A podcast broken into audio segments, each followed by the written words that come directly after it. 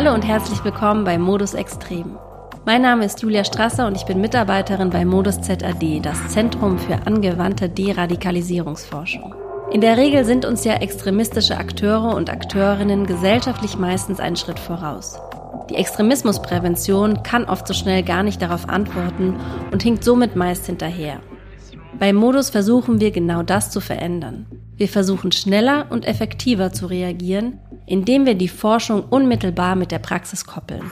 In diesem Podcast gehen wir den aktuellen Entwicklungen aus dem Bereich Extremismus und Radikalisierung, den Ergebnissen aus Forschung und Praxis nach. Welche Trends zeichnen sich aktuell ab? Welche Strömungen sind gerade überhaupt relevant? Ich werde mich in den kommenden Episoden im Gespräch mit Expertinnen und Experten mit ganz verschiedenen Themenschwerpunkten aus dem Bereich befassen.